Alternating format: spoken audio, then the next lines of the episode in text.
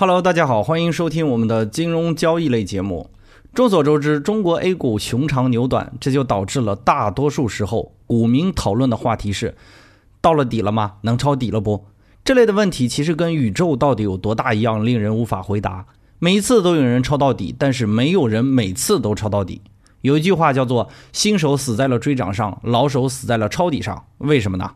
因为新手一看到上涨就头脑发热，不知道自己姓什么了。一追涨，往往就追到了最高点，而老手都是久经考验了，知道追涨是坑，但是觉得自己是老手，特别牛逼，能判断底在哪里，于是就抄啊抄，抄啊抄，把自己抄的钱越抄越少。下面我们分两个问题来讨论：一是抄底有没有必要性；二是假如抄底成功之后，往往会出现什么？一呢是抄底的必要性，也就是说，是不是必须抄底才能赚到钱？这一点我可以确凿的告诉大家，不是。我师傅呢，就是一个从不抄底的交易员，也不关心底在哪里，也没耽误赚钱哈。我师傅的交易模式是静静的等待底部形成之后再去做多，或者顶部形成之后再去做空。至于顶和底什么时候形成，在什么点位形成，和他是没有关系的。关于抄底呢，我师傅有一个亲身经历的故事分享给大家。在零八年惨烈的熊市下跌中呢，一个 QQ 群中啊，进来一位股民朋友，问大家说自己被套了将近百分之四十，现在该怎么办？大家呢都直做牙花子，套了这么多，能有什么办法呢？有人就建议他止损空出来等待。这位仁兄悠悠地说了句“公款”，然后就退群了，至今不知后续啊。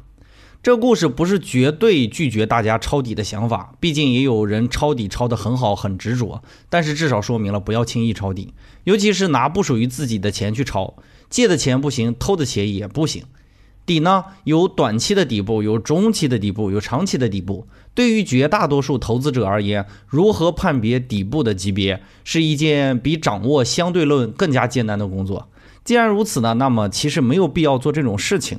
大家到交易市场来是为了盈利的，不是为了挑战自己的智商的哈，也不是为了赌大小的刺激的。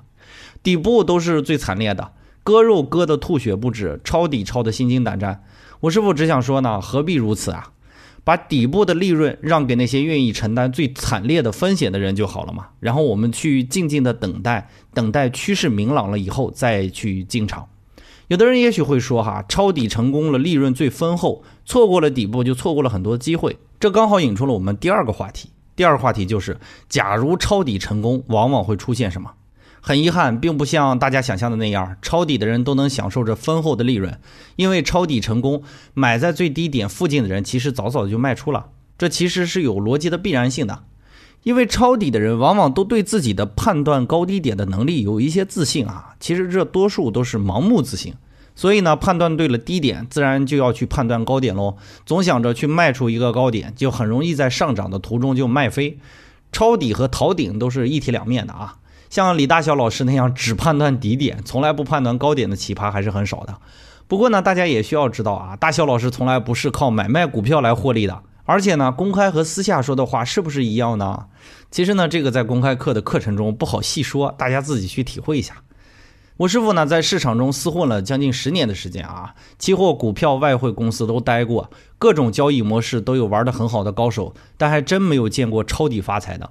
也许是我师傅孤陋寡闻，也许是开号孤陋寡闻哈。如果诸位有认识这样高手的，请告诉我们一下，我们也好去看看是什么级别的骗子。总而言之呢，抄底，请先拥有自己成熟的交易模式，严格的资金管理。抄底是可以的，但是是没有必要的。在自己认定的最低点博取底部的利益，如同在最激烈的战场中牺牲的概率很大。在底部形成之后再次入场，相当于是战争形势明朗之后加入胜利的一方。机会无数，安全第一。今天我们留给大家的小话题是：大家所见是抄底成功的多，还是失败的多呢？感谢交易如人生为我们提供有趣的策划。更多内容关注微信公众号“开号御书房”。感谢大家宝贵的时间，我们下期再见。